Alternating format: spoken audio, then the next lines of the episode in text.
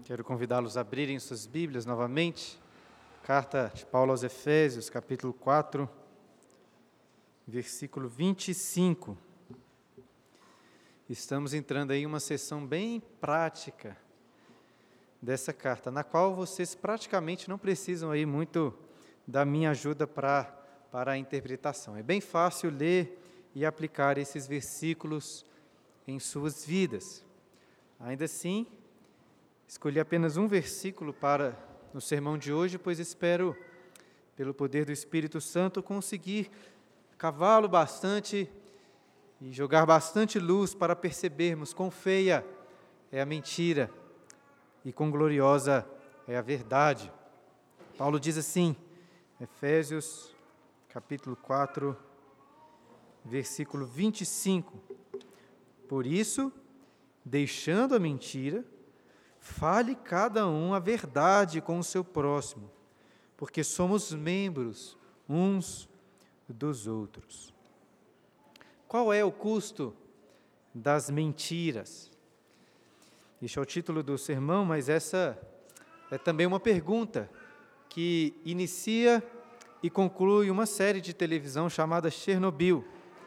Como vocês devem saber, Chernobyl entrou para a história este nome entrou para a história como um dos mais graves acidentes da história humana, quando lá em abril de 1986, um dos reatores nucleares da usina de Chernobyl, na antiga União Soviética, explodiu, lançando material radioativo na atmosfera que irradiou por milhares de quilômetros. E caso você queira conhecer melhor essa história, ainda não tenha feito, recomendo fortemente que assista essa série lá da, da HBO chamada Chernobyl. São cinco episódios fantásticos. E apesar de toda a dramatização ali de uma série, que por sinal é excelente, tudo indica que o seriado foi muito fiel, dentro do possível, ali aos registros históricos, até mesmo nos detalhes.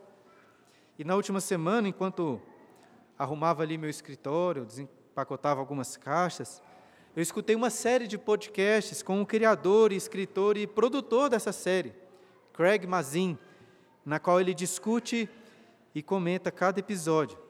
E segundo ele, dois fatos principais o deixaram empolgado e, a, e motivado assim a pesquisar melhor e escrever sobre Chernobyl. O primeiro foi o fato de que a explosão daquele reator ocorreu justamente quando estavam fazendo um teste de segurança. Aí ele diz: quão perturbadoramente irônico é isso. Um teste de segurança cujo resultado foi a coisa menos segura que poderia acontecer. Por quê? E a segunda coisa que cativou o produtor foi o fato de que o homem que foi colocado ali como chefe da comissão, que cuidou depois daquele acidente, um químico chamado Valery Legazov, cometeu suicídio, exatamente no dia em que o acidente completou dois anos. Por quê? A série mostra que o acidente ocorreu por uma série de erros, mas que a causa última foram as mentiras do governo soviético, que, que escondeu uma determinada deficiência ali nos reatores nucleares, que acumulando com outros erros, levou um deles à explosão. Em uma cena assim bem dramática, diante de um tribunal para julgar os culpados. Esse personagem, Valery Legazov, este químico, diz: é assim que um reator RBMK explode. Mentiras, mentiras. Dessa forma, segundo o produtor, toda a série foi criada e produzida primariamente para contar a história, cujo tema principal é: qual é o custo das mentiras? Inclusive, como disse, essa é a pergunta que inicia o primeiro episódio e conclui o último. E preste atenção na explicação que é dada por este produtor. Ele diz: quando as pessoas escolhem mentir, e quando as pessoas escolhem acreditar na mentira, de forma que todos se envolvem em um tipo de conspiração passiva, em promover a mentira sobre a verdade, nós podemos sair ilesos por um bom tempo, mas a verdade não dá a mínima e vai pegá-lo no final. É muito difícil calcular o custo das mentiras. Lá no caso de Chernobyl, a informação oficial da União Soviética, que é inalterada desde 1987, foi de 31 mortos por causa daquele acidente. Mas isso também é uma mentira. Né? A maioria das estimativas variam entre 4 e 93 mil pessoas mortas. Porém, nunca vamos saber o real custo de vidas por causa de Chernobyl, pois além de ser muito difícil calcular as consequências da radiação, o governo russo, entre 1988 e 1991, proibiu que os médicos colocassem radiação como causa de morte. O fato, irmãos, é que a mentira é extremamente destrutível. Ela contamina, mais até do que uma radiação nuclear. Infelizmente, o poder destruidor da mentira está por todos os lados. Chernobyl é apenas um exemplo. Não é possível evacuarmos e fugirmos da mentira. Fomos todos contaminados. Porém, aqueles que se despojaram do velho homem e foram revestidos do novo homem, são os que deixaram a mentira para falar a verdade. Em resumo, é isso que Paulo diz nesse texto que lemos, em Efésios capítulo 4, versículo 25. E como sempre, né, durante o sermão, vamos caminhar aí por cada pequena parte do versículo. E na parte de trás aí dessa liturgia, você vai encontrar um esboço dos pontos aí que eu acredito poderá ajudá-lo bastante a acompanhar o sermão. E começamos aí com a primeira expressão do versículo 25. Por isso. É, como estamos indo bem devagar pela carta, estes conectivos no texto, entre os versículos, são ainda mais importantes, porque eles nos ajudam a não perder de vista o todo. Por isso, o que? Em termos gerais, desde o início do capítulo 4, entramos em uma sessão mais prática dessa carta, na qual Paulo traz aplicações de todas as impressionantes doutrinas dos três primeiros capítulos, que descrevem as bênçãos espirituais que temos em Jesus. Dessa forma, ele inicia aí o capítulo 4 rogando que andemos de modo digno da vocação a que fomos chamados. E nessa sessão posterior, que começa no versículo 17, mais uma vez, Paulo fala sobre como devemos andar. Na realidade, ele fala sobre como não devemos andar. Ele diz: Não andeis, não mais andeis como os gentios. E em seguida ele apresenta um triste relato, como estudamos, da, da mente dos gentios, que os conduz para o caminho da destruição. Então afirma: Não foi assim que aprendestes a Cristo. Se os seus leitores, os leitores de Paulo, entre os quais nós estamos incluídos, realmente ouviram e foram instruídos em Jesus. Eles se despojarão do velho homem que se corrompe, para, como lemos, se revestirem do novo homem criado segundo Deus, em justiça e retidão procedentes da verdade. Em resumo, é isso que Paulo tem em mente ao dizer por isso. E então, na sequência, ele apresenta algumas aplicações do que ensinou. Porque a verdade de que nós somos novos homens, não pode ser apreciada apenas em nossas mentes, ela deve ser aplicada. E repare aí na sua Bíblia que este tema, que somos novos homens criados segundo Deus, conforme Paulo disse antes, no versículo 24, depois retorna, lá no capítulo 5, versículo 1, olha aí, quando Paulo diz: Sede, pois, imitadores de Deus, como filhos amados. Ou seja, agora andamos segundo Deus, como filhos que imitam o, Pai. E vale observar a, a ordem do que Paulo está dizendo. Ele não diz assim, deixe isso para então se tornar um filho de Deus. Veja, por mais que um menino possa, por exemplo, querer ali se esforçar para ser parecido com, com o Cristiano Ronaldo, fazendo as coisas como ele faz, isso não fará daquele menino filho do Cristiano Ronaldo. Mas veja, o filho do Cristiano Ronaldo naturalmente vai parecer, vai imitar o seu pai. Essa é mais ou menos a ideia, que nós não fazemos boas obras para nos tornarmos filhos de Deus como Ele, mas porque agora somos seus filhos, criados segundo a sua natureza, nós vamos imitá-lo. E por isso essas aplicações. E para não nos deixar apenas com aplicações genéricas, Paulo destaca algumas práticas bem específicas, que devem ser completamente rechaçadas e substituídas por outras. E lendo aí a sequência do texto, você perceberá que Paulo fala em termos negativos e positivos, ou do que devemos nos despir e daquilo que devemos nos vestir. E a primeira prática que devemos nos despojar é a mentira. Ele diz aí na sequência do versículo: Por isso, deixando a mentira. Nos versículos 17 a 19, Paulo fala dos gentios, ignorantes e distantes de Deus, que se entregaram à dissolução para, com avidez, cometerem toda sorte de impureza. Entenda, talvez você lendo essa descrição aí dos gentios, você pense assim, né, em essa avidez, em impurezas, como imoralidades terríveis, né, como se Paulo estivesse falando aqui de pagãos praticando orgias ou, ou sacrificando crianças. Mas é muito curioso que os exemplos que Paulo dá na sequência não parecem tão extremos assim. Pelo contrário, são pecados muito comuns. Paulo fala da mentira, da ira, da falta de generosidade, de palavras torpes. Então perceba que para se encaixar nessa descrição bíblica de uma pessoa que está entregue à dissolução, que com avidez comete toda sorte de impureza, basta ser uma pessoa que conta mentiras, ou que fica irado, sem motivo. Infelizmente, temos banalizado estes pecados como se não fossem tão graves assim. Mas pegando aqui novamente emprestada a pergunta do seriado Chernobyl, qual é o custo das mentiras? O, super, o, o supervisor do teste de segurança, que resultou na, na explosão do reator nuclear, chamado Anatoly Dyatlov, Dyatlov, ele foi condenado a 10 anos de prisão, com trabalhos forçados, por causa das mentiras e dos erros que cometeu.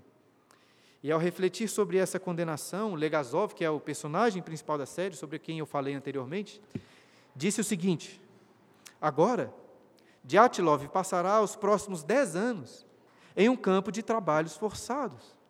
Claro, essa sentença é duplamente injusta. Havia criminosos muito piores do que ele. E quanto ao que Dyatlov fez, o homem não merece prisão. Ele merece a morte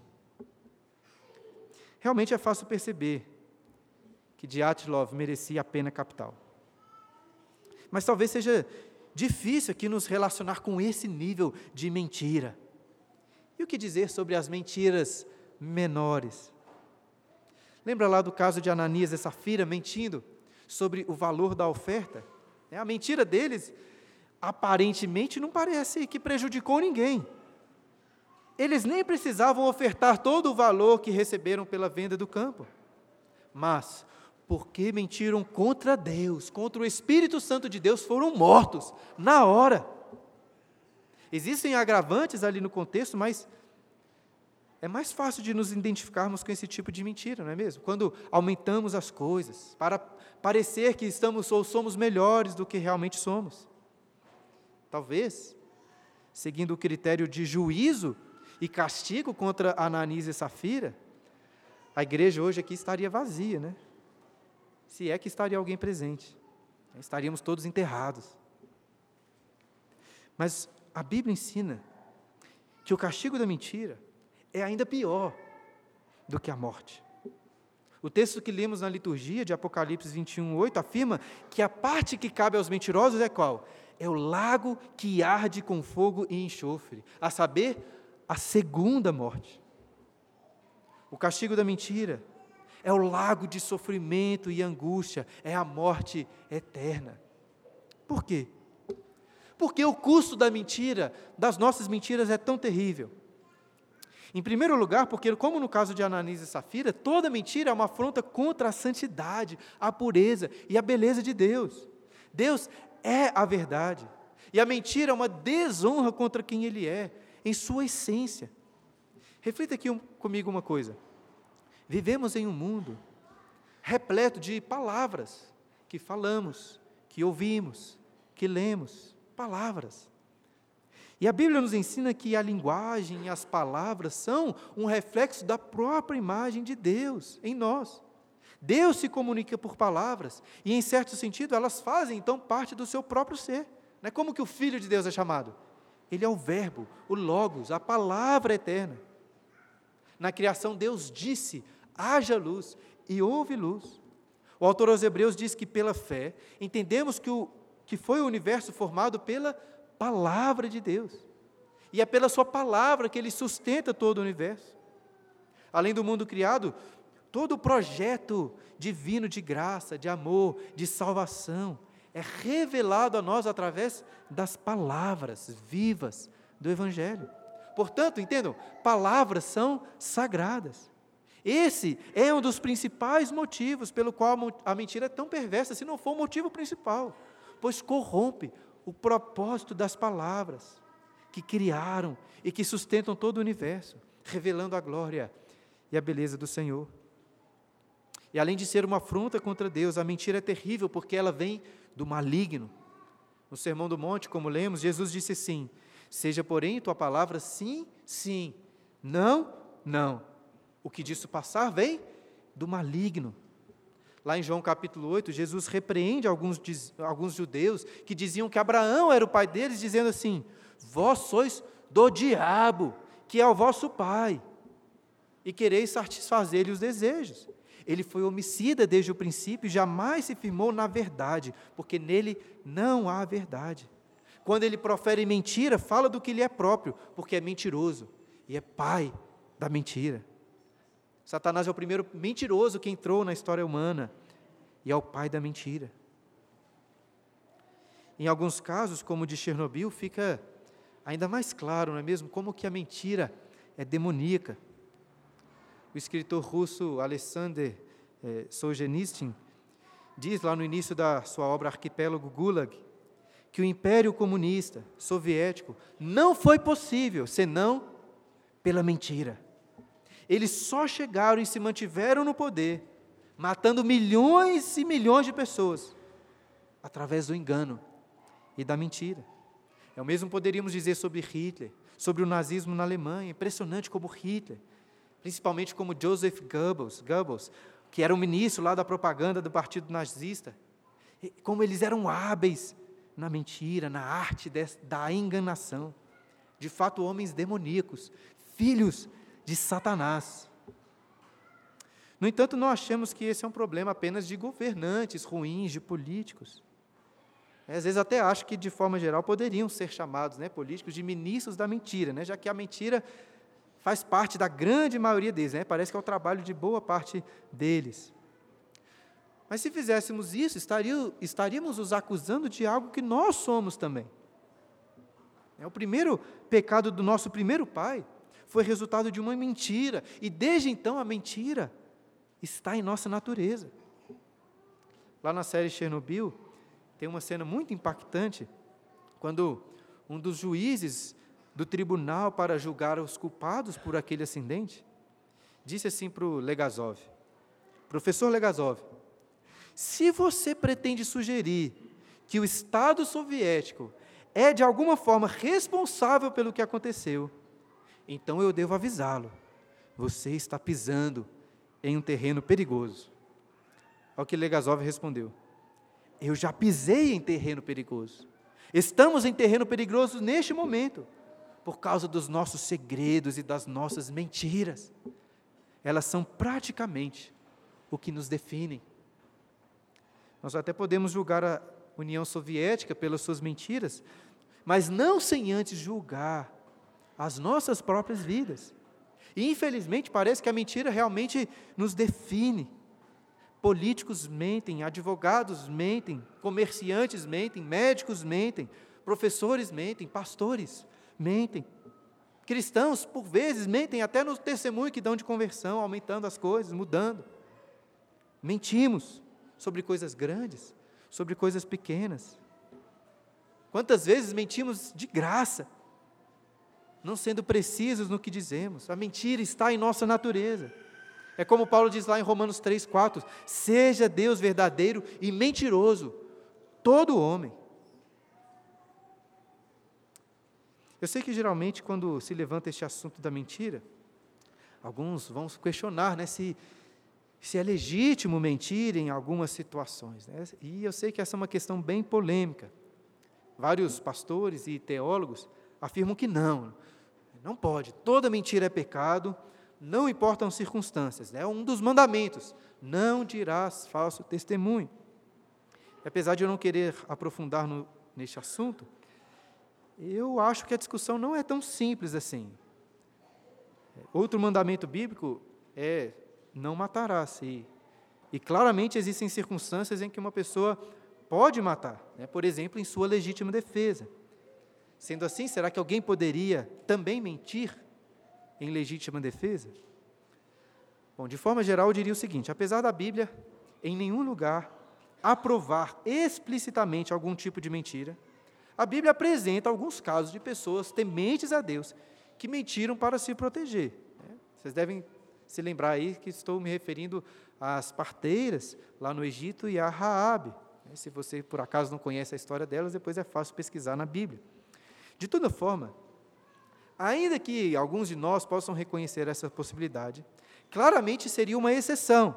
A ênfase esmagadora das Escrituras está em condenar a mentira e toda falsidade. Portanto, voltando aí ao texto de Efésios 4, 25, devemos deixar a mentira.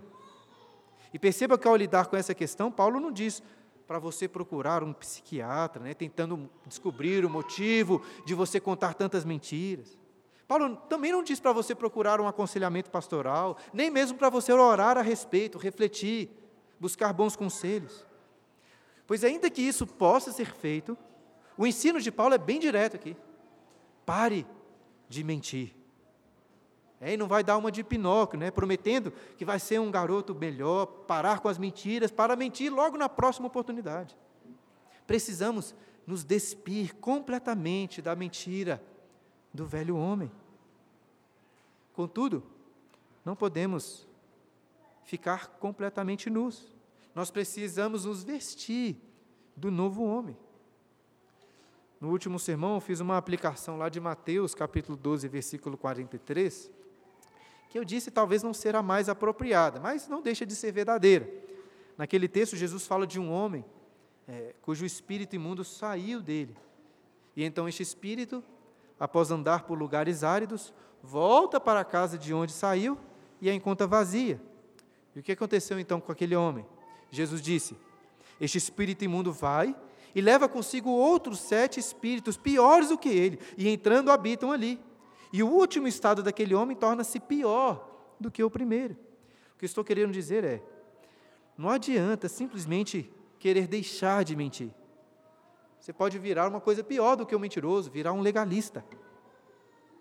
Além de nos despir da mentira, devemos ativamente nos revestir da verdade, sempre falando a verdade, em amor, com o nosso próximo.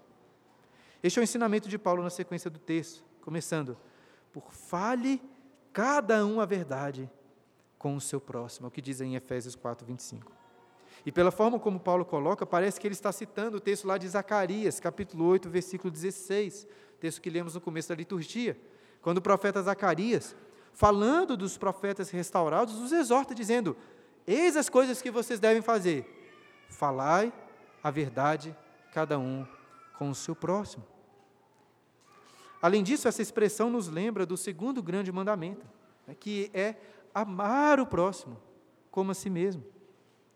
Lá no seu livro Confissões, Agostinho faz uma, uma observação perspicaz, dizendo assim: Eu já vi muitos que desejam enganar, mas nenhum que deseja ser enganado. E realmente é muito ruim sermos enganados por mentiras.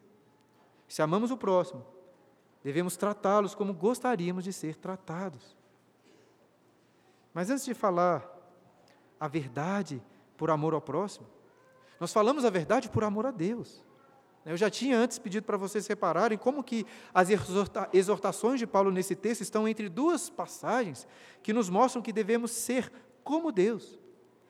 No versículo 24, Paulo diz que o nosso novo homem foi criado segundo Deus, e no capítulo 5, versículo 1, diz que devemos ser imitadores de Deus, como filhos amados. Portanto, cada um de nós deve deixar a mentira e falar a verdade, porque Deus é a verdade. Deus não pode mentir, como Paulo diz lá em Tito, capítulo 1, versículo 2, porque a verdade está em sua essência. E nós fomos unidos a esse Deus da verdade, portanto, se você ama a Deus, se você está unido a Cristo, você vai se cingir com a verdade, como depois Paulo vai dizer em Efésios 6,14, ao falar sobre a armadura de Deus. Pouco antes da sua crucificação, Jesus disse o seguinte para Pilatos, lá em João 8,37: Eu para isso nasci, e para isso vim ao mundo, a fim de dar testemunho da verdade. Todo aquele que é da verdade ouve a minha voz. E diante dessa resposta, Pilatos perguntou a Jesus: Que é? Que é a verdade?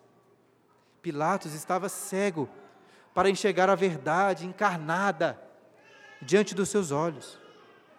Jesus nasceu, morreu e ressuscitou, subiu aos céus para dar testemunho da verdade. É por isso que lá no capítulo 1 de Efésios, versículo 13, Paulo chamou o evangelho da salvação de a palavra da verdade. Nós somos salvos pela verdade, portanto devemos viver para a verdade. É isso que vai nos destacar nesse mundo. Quando você olha para uma pessoa de uniforme, geralmente dá para saber se ela é do exército, ou se é um bombeiro, se é um policial militar, se é um gari. Mas Paulo não diz aqui para os cristãos vestirem um, uma roupa, né, um uniforme distinto, para que todos possam olhar na rua e dizer: olha, esse aí é um cristão. O uniforme que devemos vestir para mostrar que somos de Cristo é a verdade.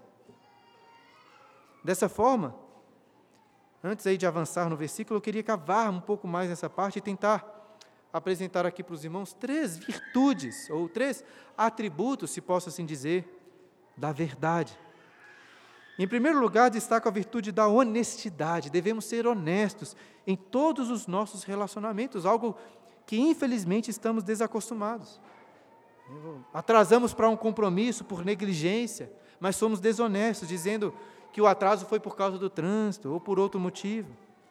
É, dizemos que não vamos trabalhar por estar passando mal, mas na realidade não estamos tão doentes assim a ponto de faltar. Deixamos de ir a uma determinada reunião porque nos esquecemos dela, mas inventamos uma desculpa, dizemos: ah, meu filho estava passando mal, eu estava muito cansado, ou algo do tipo. E não basta, irmão, ser superficialmente honesto. Devemos ser honestos de forma precisa, até nos detalhes. Nosso sim deve ser 100% sim, como Jesus ensinou lá no Sermão do Monte.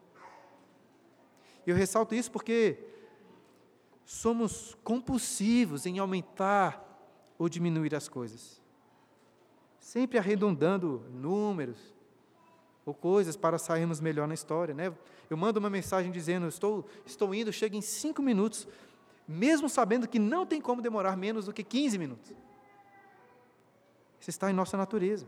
Pode ser um exemplo banal, mas é, sem tanta importância, mas revela um pecado muito sério em nossos corações, porque nós não nos esforçamos em sermos verdadeiros, em sermos precisos, exatos com as nossas palavras. Eu sei que às vezes podemos nos confundir, podemos nos enganar, o que não é necessariamente um pecado. Mas é pecado se você não se esforça em ser preciso com a verdade. Já aconteceu de você estar conversando com uma pessoa, contando ali determinada coisa, história, e de repente percebe que não está contando exatamente a verdade. É, não são só os soviéticos que faziam propaganda mentirosa, nós somos especialistas em fazer isso também, em, em embelezar a narrativa, mudando um ou outro detalhe, para que a história fique melhor para nós.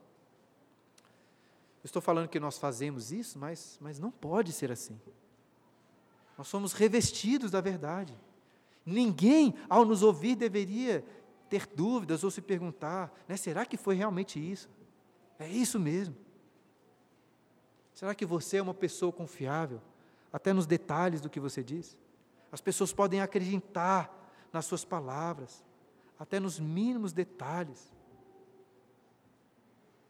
Essa honestidade marca o caráter do novo homem com o qual nos revestimos. E uma companheira bem próxima da honestidade é a sinceridade, uma virtude bem rara. Nós não somos sinceros por diversos motivos, e eu acho que um deles é porque nós temos muito medo de desagradar as pessoas, né? e acabamos nos acostumando com, com o fingimento. Isso acontece muito, né? E eu gosto bastante de um filme que é chamado O Homem que Não Vendeu a Sua Alma. O título original é, é A Man for All Seasons. Quem gosta de filmes clássicos vai saber bem aí de Paul Scofield e Orson Welles, né, autores nesse, desse filme. E é um filme biográfico que conta a história de Sir Thomas More, foi chanceler do rei Henrique VIII na Inglaterra. E Thomas More, para não trair a sua consciência, se recusou a fazer um juramento em que, na prática, aceitaria o divórcio do rei para se casar lá com Ana Bolena. E por causa disso ele foi decapitado. E o filme como um todo exalta o valor da verdade. Mas há uma cena especial que destaca a sinceridade de Thomas More. O rei Henrique, que era um compositor musical, foi visitar Thomas em sua casa, levando uma comitiva de músicos para tocar as suas próprias canções. E em um momento ali de conversa particular, o rei vira para Thomas e pergunta: Thomas, o que você achou da música? E então Thomas More questiona se foi o rei que tinha feito aquela composição. E nesse momento o rei ri e diz assim: Agora, nunca saberei a sua verdadeira opinião, e isso é irritante. Nós, artistas, amamos os elogios, mas a verdade eu amo mais. Porém, aquele rei não estava conversando com um homem fingido. E Sir Thomas More respondeu o seguinte: Dessa forma contarei a vossa graça minha sincera opinião. Em minha opinião, a música foi encantadora. E aí o rei ficou muito feliz e exclamou: Thomas, eu escolhi o homem certo para ser o meu chanceler. Mas Thomas continua: Eu preciso acrescentar, em nome da justiça, que meu gosto musical é deplorável. Thomas More era um inglês de verdade, né, sem compromisso com fingimento. Eu acho que nós devemos aprender a ser mais sinceros também. Com isso, não estou dizendo que você deve sair por aí, né, sempre apresentando as suas opiniões e críticas sinceras sobre todas as coisas. Que se for assim, né, você vai ser muito inconveniente e insuportável. O silêncio é, na maioria das vezes, a melhor opção. Contudo, quando tivermos de falar alguma coisa, a mentira não pode ser uma opção. Nós não podemos ser falsos por medo de desagradar as pessoas. Né? Se alguém lhe perguntou lá se você gostou da comida, você não pode falar só para agradar. Tem que ser sincero. É claro que, por outro lado, também devemos evitar né, constranger as pessoas fazendo esse tipo de pergunta. Ou, ou então, precisamos aprender a conviver bem né, com essas coisas que não nos agradam. Acho que isso aqui é até mais importante. Você não deve se preocupar tanto com críticas, se a pessoa falou que não gostou, né? Se você se dedicou lá muito para fazer um jantar gostoso, e aí perguntou se estava bom, e alguém disse que não gostou, tudo bem. A gente não deve se levar tanto a sério assim. De toda forma, o importante é nunca considerar a mentira, a falta de sinceridade como uma opção. Eu falei da honestidade, da sinceridade, e gostaria, em último lugar, de abordar um terceiro atributo da verdade, que é a virtude da fidelidade. E por fidelidade, nesse contexto, me, me refiro a sermos fiéis em nossos votos, em nossos compromissos. Alguns votos são muito comuns nas na vida dos cristãos, né? Quando, como os votos de quando nos casamos, de quando nos tornamos membros da igreja, de quando batizamos os nossos filhos de quando somos ordenados diáconos, presbíteros. E nós devemos zelar pelo cumprimento verdadeiro, fiel de todos esses votos. No entanto, lá no Sermão do Monte, Jesus disse que não basta simplesmente cumprir esses juramentos formais. E sim, você deve cumprir toda a palavra, todo o compromisso. Isso é ser revestido da verdade. Então, se você se comprometeu com alguém, seja fiel em seu, em seu compromisso. É claro que nós não temos controle do futuro, por isso é sempre importante lembrar daquele ensino de Tiago 4,15. Devemos falar, se o Senhor quiser, faremos isto ou aquilo. Mas em condições normais, se nos comprometemos com algo, devemos cumprir. Se algo inesperado acontecer, devemos pedir desculpa, dar, dar explicações e tentar de alguma forma restituir. Isso é muito importante, meu irmão. Nós precisamos ser reputados por homens e mulheres de palavra. Provérbios 12, 19 diz: O lábio veraz, verdadeiro, permanece para sempre. As pessoas têm que perceber que nós vestimos a roupa da verdade. Elas precisam saber que se eu disse que eu vou a tal lugar, é porque eu vou mesmo. Se eu disse que vou terminar tal projeto até tal dia, é porque eu vou terminar até tal dia. Se eu disse que vou oferecer determinada ajuda a uma pessoa, é porque eu realmente vou ajudá-la. Se eu disse que eu vou orar por alguém, é porque eu vou orar. Há uma expressão em inglês que exemplifica muito bem essa ideia, diz assim: My word is my bond. Minha palavra é minha fiança. Ou seja, minha palavra tem valor. Creio que todos esses atributos e virtudes estão incluídas aí no que Paulo diz em Efésios 4, 25. Fale cada um a verdade com o seu próximo. E sabemos que o mandamento de amor ao próximo, segundo as Escrituras, se aplica a todas as pessoas que estiverem próximas, seja, seja quem for. Devemos ser verdadeiros com todos. Entretanto, nesse contexto de Efésios, ao falar do próximo, Paulo está pensando em nossos irmãos da igreja. E eu sei disso porque, por causa da continuação do texto. Olha aí. Fale cada um a verdade com o seu próximo, por quê? Porque somos membros uns dos outros. Ele está falando aqui da igreja. E muito interessante a motivação que Paulo então destaca para falarmos a verdade. Não foi à toa que eu gastei tantos sermões ensinando sobre a unidade da igreja. Paulo está nos mostrando que falar a verdade não é apenas sobre a nossa piedade e integridade pessoal. Falar a verdade é sobre a unidade do povo de Deus. Falar a verdade não é simplesmente sobre fazer aquilo que Deus manda, mas sobre preservar a unidade da igreja, do corpo de Cristo. João Crisóstomo, um pregador lá do quarto século, comentando esse versículo, pergunta o seguinte: se o olho vira uma serpente, ele vai enganar o pé? É claro que o olho não vai dizer para o pé que aquilo no chão é apenas um pedaço de pau. Nossos membros precisam ser verdadeiros uns com os outros, porque o custo da mentira é muito alto. Se você colocar uma mão, a mão em uma panela quente, o seu cérebro precisa dizer aos seus músculos: olha, isso está quente, tire a mão, de outra forma você vai queimá-la. A mentira entre os membros é destrutiva para todo o corpo. Por isso, como, como somos um só corpo, membros uns dos outros, como Paulo diz, devemos sempre falar a verdade, porque não existe comunhão verdadeira se há mentira. Talvez você conheça pessoas assim com, com quem é muito difícil ter um relacionamento porque estão sempre contando mentiras. Portanto, queridos irmãos, aqui da igreja presbiteriana, peregrinos, que possamos abandonar qualquer vestígio de mentira em nosso meio. Precisamos nos despir de toda mentira, desonestidade, falsidade, hipocrisia, duplicidade, enganos, meias-verdades. Senão seremos destruídos e não haverá união. E como precisamos dessa união, sustentada pela verdade.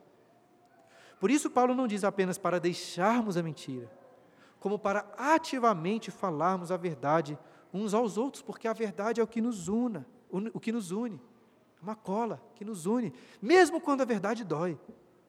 Veja, mentiras que contamos sempre buscam o nosso próprio benefício, né? seja para nos livrar de algum problema, ou seja, para tentar melhorar a nossa aparência perante as pessoas, mas, mas tudo isso é vão. A mentira não muda em nada a realidade de quem somos e daquilo que fizemos.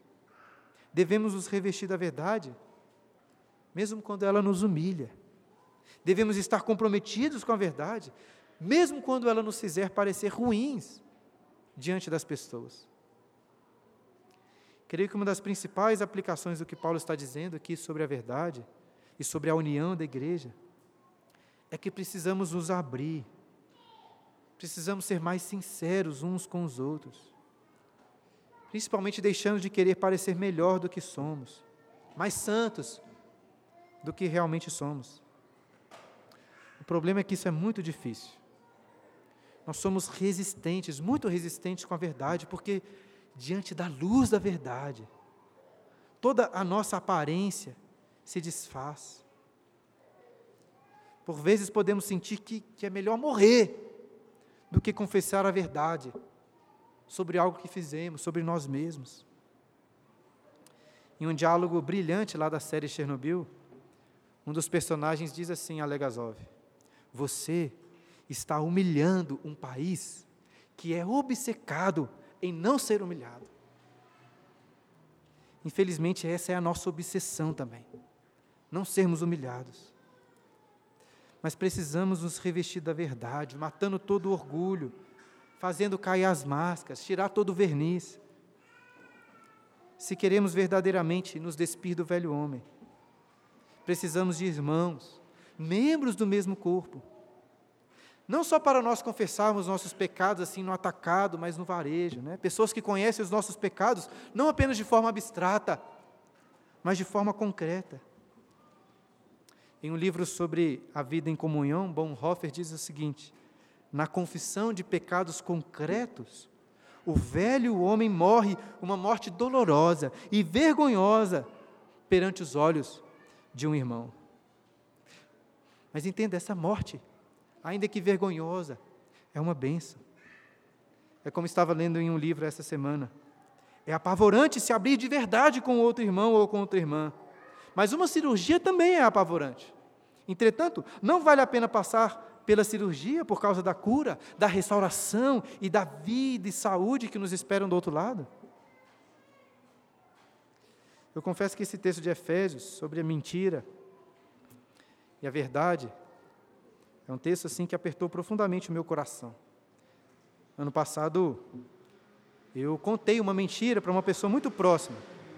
Não convém estar aqui nos detalhes, e também não quero ser tentado a mentir, diminuindo as coisas. O fato é que a mentira que eu contei ficou muito estranha, assim, e logo eu tive que confessar. Mas pouco tempo atrás, eu contei uma mentira novamente para essa mesma pessoa. E dessa vez eu acho que ela não queria descobrir. Fiquei angustiado com essa mentira, pedi perdão a Deus, mas estava completamente sem coragem para confessar abertamente. E confesso aos irmãos que aquilo estava corroendo os meus ossos, envelhecendo meu corpo, como cantamos lá no Salmo 32 hoje, como Davi. E como Davi também diz lá no Salmo 51, meu pecado estava sempre diante de mim. Né? Eu não conseguia fazer uma oração sem me lembrar dessa mentira. E tem uma coisa que Davi diz nesse Salmo 51, em meio às suas confissões ali pelo pecado com Batseba, que é muito impactante. Ele diz assim ao Senhor: Eis que te comprases na verdade, no íntimo. Ou seja, diante de tudo que Davi fez, ele estava profundamente angustiado, por quê? Porque ele falhou com a verdade, ele mentiu, ele enganou. Graças a Deus, depois de muita luta, eu confessei a minha mentira, bem como confessei a minha demora em confessar. Né? Reconheço até que pior que a mentira foi o tempo que demorou para que eu a confessasse. E assim, irmãos, eu sou pastor, né? Talvez vocês acham que essas coisas não deveriam acontecer comigo. E de fato não deveriam. Eu sou um pastor miserável mesmo. Estou à disposição dos irmãos para avaliarem essas coisas. Mas veja, hoje é mais fácil contar essa história porque já confessei, né? está tudo perdoado. Graças a Deus. Mas seria extremamente vergonhoso continuar aqui me expondo para vocês. Porque eu quero que esse exemplo pessoal é reforçar que, que a mentira, seja qual for, não vale a pena. O custo da mentira é muito alto. Lá na série Chernobyl, ao sugerir que o governo soviético era responsável, Legasov reconheceu que estava pisando em um terreno perigoso. Mas ele disse o seguinte: Estamos em um terreno perigoso neste momento. Eu já citei essa parte antes, né? Por causa dos nossos segredos e das nossas mentiras, elas são praticamente o que nos define. E aí na sequência ele diz: Quando a verdade ofende, mentimos. E mentimos até não conseguirmos mais lembrar que ela existe. Mas a verdade está lá. Cada mentira que contamos incorre em uma dívida com a verdade. Mais cedo ou mais tarde, essa dívida será paga. Mais cedo ou mais tarde, essa dívida será paga. Brilhante. Mas como será paga? Pensando lá sobre o custo da mentira, e o julgamento sobre aquele supervisor do, do teste de segurança, que, que resultou no, na explosão do, do, reator nuclear, este mesmo Legasov disse que, mesmo tendo alguns criminosos piores, aquele supervisor merecia a morte. Mas como que a morte deste homem poderia pagar o custo da morte de milhares ou centenas, ou que sejam dezenas de pessoas que morreram por causa dele? A pena capital, irmãos, entenda, a pena capital, por mais grave que seja, ela não é suficiente, nem passa perto de ser suficiente para pagar o custo das mentiras de um homem. Como disse no início, essa semana eu escutei uma série de podcasts de entrevista com o criador da série, Craig Mazin, e, e falando sobre o propósito principal dessa produção, ele reconhece que nós muitas vezes podemos sair ilesos com a mentira por um bom tempo, mas a verdade, ele diz, não dá a mínima. Vai pegá-lo no final.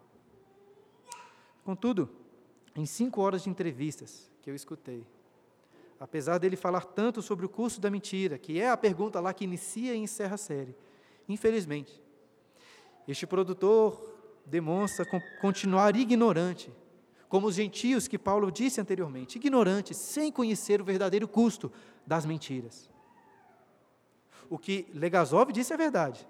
Cada mentira que contamos incorre em uma dívida com a verdade. Mas cedo ou mais tarde, essa dívida será paga. E eu espero que Deus mostre ao Criador da série que a dívida das mentiras, desse, desse texto que ele escreveu, a dívida das mentiras é infinitamente maior do que ele imagina. Porque as mentiras são uma afronta contra a majestade de Deus que é a verdade. E Deus vai cobrar essa afronta, esse custo.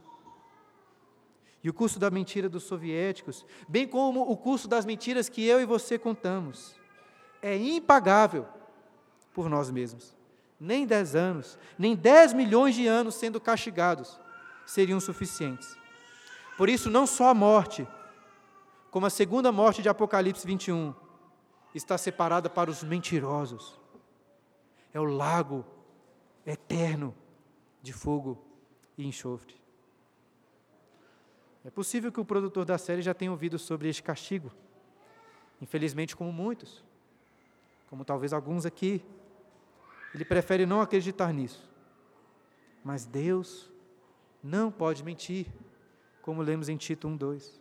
Portanto, se Deus disse que irá nos castigar com o fogo do inferno por causa das nossas mentiras e de todos os outros pecados. É porque Ele vai fazer isso. Pode ter certeza. Mas temos uma esperança. Pois se Deus disse que irá perdoá-lo de todos os seus pecados, se você crer em Jesus, você também pode confiar, sem nenhuma dúvida.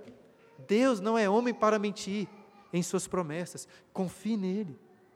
Cristo é a verdade que se fez carne para destruir o pai da mentira, morrendo na cruz.